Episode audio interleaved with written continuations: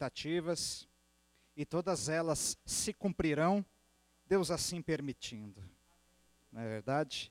Devemos ter expectativas, mas sempre pedindo e entendendo que é Deus que tem que permitir. Aleluia. Nesse primeiro culto da vitória desse ano, o Senhor me trouxe aqui em Marcos capítulo 5, onde ele tocou em meu coração sobre